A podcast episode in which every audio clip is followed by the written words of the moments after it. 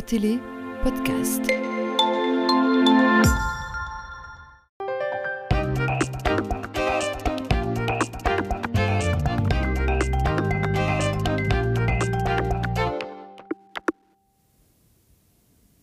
Bonsoir, bienvenue dans cette nouvelle émission Zone Franche. Ce soir, dans le fauteuil rouge en face de moi, se trouve un certain Éloi Baudimont. Bonsoir Éloi. Bonsoir. Merci d'avoir accepté euh, notre invitation. Alors on ne vous présente plus, hein. compositeur, arrangeur, euh, chef d'orchestre. Vous avez euh, lancé, participé à des tonnes de projets. Mali Mali, Almanara, la fanfare de Mourcourt, puis la fanfare détournée. Euh, on ne va pas même continuer à les citer tellement ils sont nombreux. Et puis des projets un peu plus discrets. On vous a même entendu très très récemment puisque vous avez euh, composé le générique de cette émission. Euh, est-ce que, euh, est-ce que vous ne seriez pas un petit peu, un petit peu boulimique de, projets musicaux? Oh, Peut-être un peu boulimique de la vie tout court, oui, oui, oui, oui, effectivement. Quand, quand les choses se mettent bien en place, quand les, quand les planètes s'alignent, ben oui, j'y vais.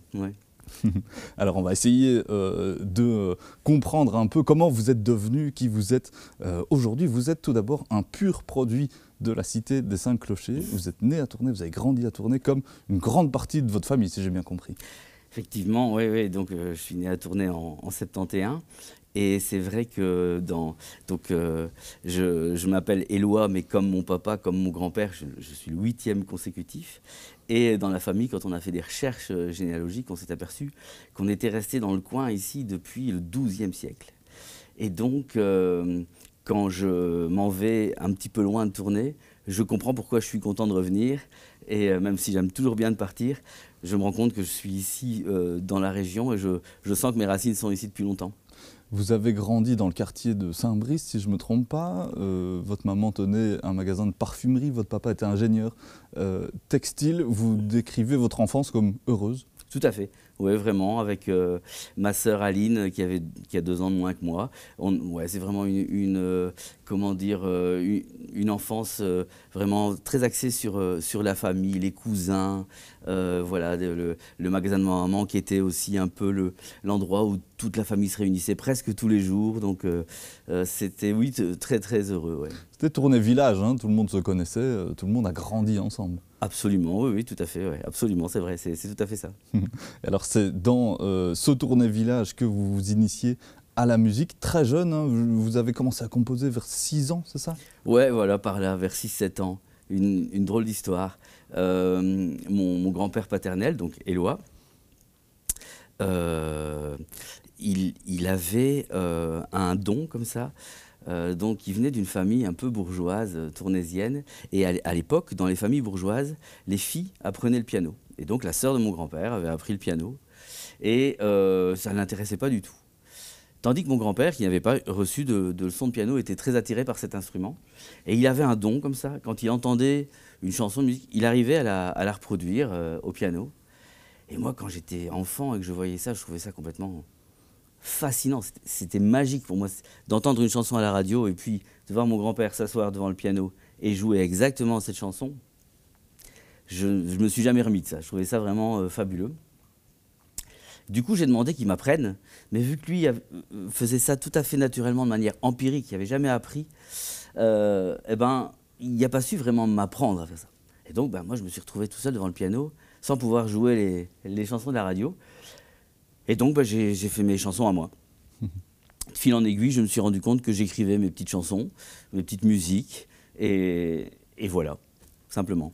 Alors ce grand-père, Éloi Baudimont, c'était un personnage, hein, à il était, il était euh, très célèbre aussi. On a fouillé un peu notre boîte à archives et euh, je vous propose de regarder un petit extrait euh, d'une des chansons qu'il a interprétées au Cabaret Wallon en 1986. Avec plaisir. Car quand on a l'âme tournaisienne, entente, hurrah, voici les rats. Ou bien c'est l'union qui s'amène, ça nous met dans tous nos états.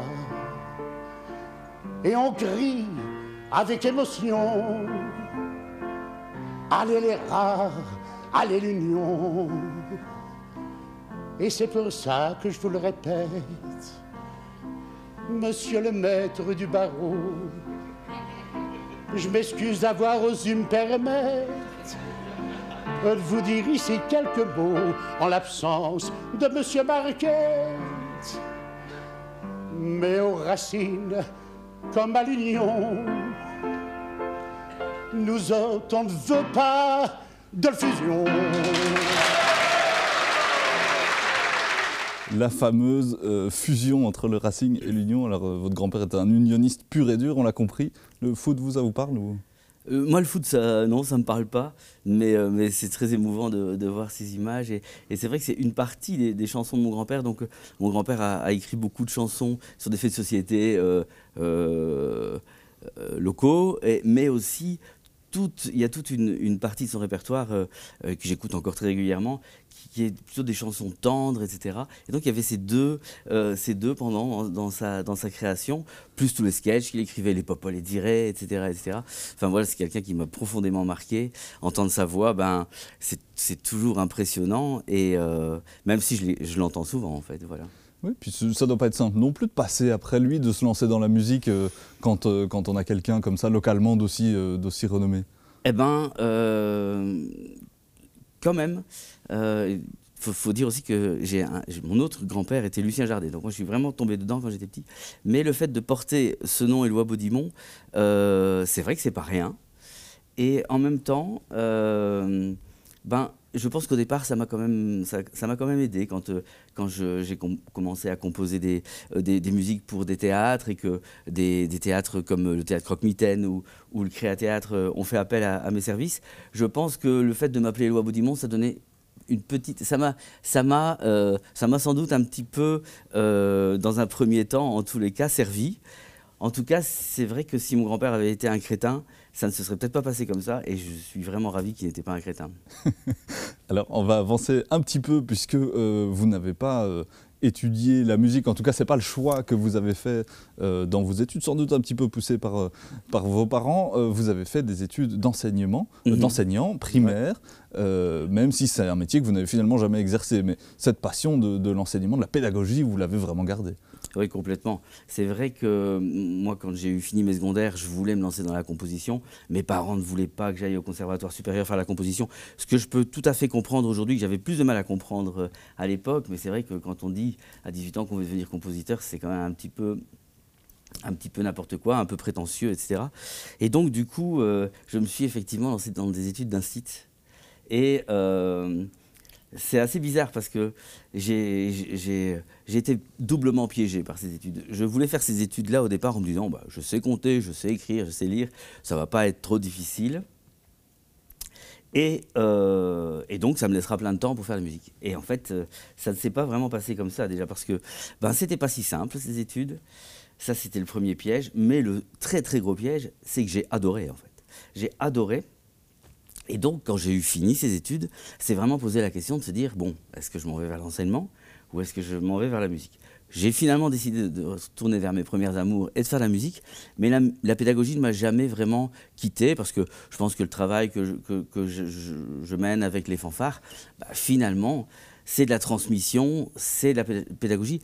C'est pas du tout comparable à se retrouver euh, avec, euh, de- en, en face de- de- d'une d'une- d'une classe d'enfants de 7-8 ans, etc.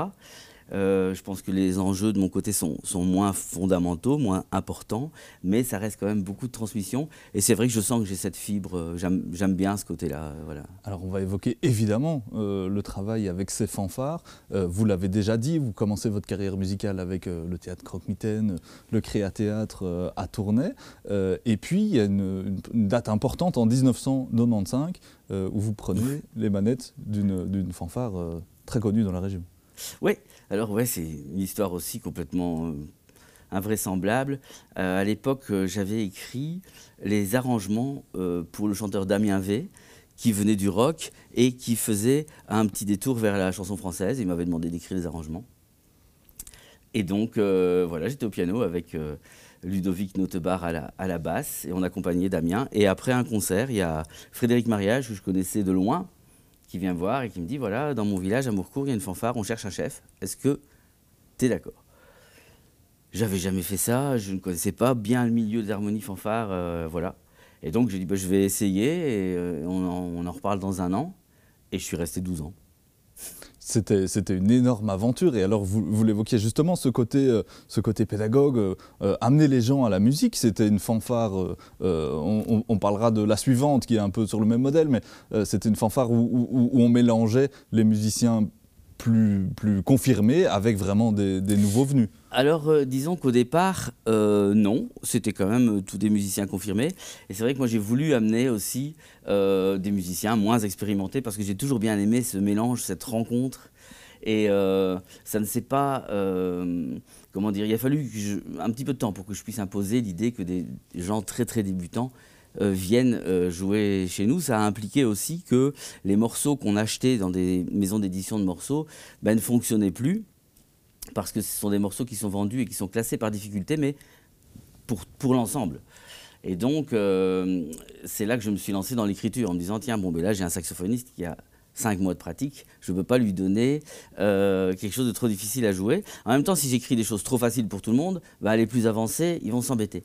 Donc je me suis dit, le plus simple, c'est d'écrire moi-même euh, les, les, les, partitions. Et donc, j'écris pas pour saxophone, flûte, euh, non, j'écris pour Jean-Marc, Agnès, etc. Mmh. Euh, et donc cette passion vraiment de la transmission, euh, elle s'est ressentie déjà à l'époque. Elle continue avec la fanfare que vous dirigez maintenant, qui s'appelle la fanfare détournée. Le fonctionnement est un petit peu différent, c'est plus par projet. que ça fonctionne. C'est ça. Donc disons qu'avec la fanfare de Mourcourt, on a vraiment beaucoup tourné à un moment on avait 35 concerts par an, on en refusait 70 par an. C'était, il y a eu un, espèce de petit buzz là. Disons que c'était, c'était une fanfare festive. Aujourd'hui, il y en a vraiment beaucoup. À l'époque, il y en avait, il y en avait moins. Et donc, on a eu ce succès. Notre objectif était clair, c'était qu'après deux morceaux, il fallait que tout le monde soit debout sur la table. Ça a bien marché. Puis, bah, forcément, moi, je suis un peu fatigué de ça. Et je me suis senti euh, un peu coincé dans, cette, dans ce carcan de musique festive. Et j'ai voulu en sortir, et c'est euh, la raison du nouveau fonctionnement de la fanfare des tournées. En gros, la fanfare des tournées, elle n'existe pas. Il y a juste un comité qui monte des projets. Hmm. Et ces projets s'étalent en général sur 2-3 mois, et les gens qui s'inscrivent à ces projets s'engagent à participer aux répétitions de ces 2-3 mois et aux concerts qui vont avec. Et ça permet de tantôt monter un, un, projet plus sur de la musique répétitive minimaliste, tantôt d'accompagner un groupe de blues, tantôt de faire encore un projet festif, etc. Mais ça m'a permis de sortir de ce côté festif que j'aime bien, mais en gros, euh, si je regarde ma, discothèque euh, chez moi, ben, il n'y a pas tant de musique festive que ça. J'écoute pas beaucoup de musique festive. Voilà. Hein, on sent bien que vous n'aimez pas être mis dans une case, et donc c'est sans doute un, fonctionnement qui, vous correspond bien. Euh, vous êtes quand même un grand expérimentateur de la musique. Vous avez, euh, vous touché à plein de styles différents. Vous avez euh, mis en place plein de projets différents. Et, et, voilà. Là, on trouve peut-être un fonctionnement qui colle à votre définition. Oui, c'est ça. En fait, j'aime bien de bidouiller. Donc, quand, quand, quelque chose de nouveau se présente, en fait, je suis expert en rien. Et je pense que je deviens expert du fait que je sois expert en rien. Et, euh, j'aime vraiment bien l'idée d'essayer euh, euh, vraiment fonctionner par essai-erreur, laboratoire. Et d'ailleurs, c'est vrai qu'avec la fanfare, c'est vraiment comme ça que ça marche. C'est l'occasion pour moi, je ne le fais jamais, de remercier tous les musiciens qui travaillent avec moi parce que moi, je suis au laboratoire, j'arrive avec les partitions que j'ai écrites à la répétition, on essaye, ça marche, ah ben tant mieux, ça marche pas, je retourne chez moi, je rebidouille et tout. Et c'est vraiment ce côté-là qui m'a qui m'a permis et dans, dans, toute ma vie c'est comme ça, même quand je fais euh, à manger ou quand voilà toute, C'est de la musique empirique finalement. oui c'est ça, ouais. c'est aussi l'idée que aujourd'hui on a des outils qui permettent ça. Donc moi chez moi j'ai mon ordinateur, j'écris un truc, mon ordinateur il me le joue et euh, je sens bien que ça va marcher ou pas. Euh, c'est vrai que euh, j'aurais certainement pas pu faire ce métier il y a, il y a 200 ans, quoi. ça c'est sûr et certain. Alors cette manière de faire de la musique, de composer, d'amener les gens à la musique, c'est un peu de la musique, mais, mais pas comme les autres. On, on, essaye justement de faire des choses qui n'ont pas encore été faites, et parfois ça vous est reproché. C'est parfois un petit peu difficile de, porter ce, ce costume-là. Oui, oui, c'est clair. Alors, donc les, les gens les plus sympas disent qu'il y a une griffe et le Baudimont. Et euh, les plus griffants disent que c'est toujours la même chose. et en fait, je pense que tout le monde a raison là-dedans. Et euh, oui, donc euh, finalement, à force d'expérimenter, ben, on, se spécialise dans une forme d'expérimentation, de, bidouillage. Et donc oui, je pense qu'il y a, c'est ça qui donne un petit peu le, liant à, ce que je fais et qu'on reconnaît relativement euh, les, choses que, je fais. un, bidouilleur un, peu iconoclaste aussi, non? On aime bien un peu justement égratigner le, le, Ouais, J'aime bien égratigner. Les conventions. Oui, oui, oui, oui. Mais toujours avec quelque chose qui est toujours très important pour moi, c'est que les gens que j'emmène dans ces projets, j'ai jamais envie de les mettre en, en difficulté ou en porte-à-faux. Donc c'est toujours avec un confort euh, des gens qui vont participer au projet, mais c'est vrai que euh, ça m'arrive relativement euh, un petit peu d'être un petit peu, ouais, c'est ça, un petit peu, un peu piquant, ouais, mais gentiment. Hein. Alors pour revenir sur cette passion de l'enseignement, de la pédagogie, qui finalement est quand même resté un fil conducteur dans votre, dans votre carrière, vous avez quand même amené beaucoup de gens à la musique. certains n'ont pas tenu le coup parce qu'il paraît que c'est pas toujours aussi facile avec vous. Ah oui, je suis un peu exigeant, ouais. Ah oui, effectivement, je suis, exigeant. C'est-à-dire que pour moi, euh, la musique, c'est effectivement fait pour, pour, pour, pour se réunir, pour, pour s'amuser, pour passer du bon temps, etc. Mais j'aime pas les gens qui arrivent avec vraiment un côté dilettante, on s'en fout, etc. Donc en fait, euh, moi je, fais très sérieusement des choses pas sérieuses, mais je le fais vraiment très très sérieusement. Et donc effectivement, les gens qui arrivent en disant on s'en fout, je viens à une répétition sur deux, etc. Bah, je suis assez, euh, assez, vite à, aller les voir en disant bah, écoute, voilà, ça, c'est c'est pas ça que j'attends d'un groupe, parce que justement, je pense que c'est aussi en, en étant tout le temps ensemble avec ce même groupe, les mêmes gens, que des, des, des, affinités se, se, se, mettent, etc. Et donc, euh, oui, je pense que c'est pas facile de travailler avec moi tous les jours. Je, même moi, j'ai du mal. Ouais. On vous appelle pas le maestro pour rien, quand même. Alors, ça, c'est un, une anecdote. C'est venu de Baba Sissoko qui, qui, qui m'a appelé comme ça. Et, euh, et alors, c'est marrant parce que c'est resté. voilà. Mais euh, voilà, bon, c'est pas non plus insupportable de travailler avec moi, j'espère. j'espère aussi. Alors, euh, il nous reste juste quelques, quelques minutes. Évidemment, on n'a pas le temps d'aborder euh, le tiers du quart de tous les projets que vous avez lancés. Peut-être, je voudrais en évoquer un qui, auquel vous devez beaucoup penser en ce moment avec l'actualité, c'est la fanfare Almanara. c'est une expérience qui remonte à une douzaine d'années. Euh, 10 ans, 10 ans, oui. D'accord. Ouais, 12 ans dans la, dans la préparation et 10 ans pour le premier concert, effectivement. Et donc, premier voyage en Palestine aux alentours de 2011. Oui, c'est ça. Euh, qu'est-ce qui s'est passé là-bas? Qu'est-ce qui s'est passé pour que j'aille là-bas? Non, là-bas, sur place, oui, on ah, n'aura pas le temps de tout réexpliquer. Mais... Bah oui, c'est une, magnifique rencontre avec, euh, avec le musicien euh, Ramzi Abouredouane. Euh, c'est Yannick Samzin à l'époque qui, a, voulu nous, réunir euh, et, l'idée de monter un projet euh, belgo-palestinien en plus avec, le soutien et l'aide d'Edgar Morin. Enfin, c'était un projet de rêve où, l'idée a été de faire une rencontre Occident-Orient avec huit musiciens belges et huit musiciens palestiniens. C'est une histoire qui, qui est un début et qui a fait des petits. Donc, c'est-à-dire que depuis, on est allé avec la fanfare en Palestine, depuis, on a créé un groupe ici qui a réuni des fonds pour permettre une fanfare d'enfants dans un camp de réfugiés là-bas. Donc c'est une, Almanara, c'est le point de départ d'une histoire qui est, on est seulement dedans et voilà.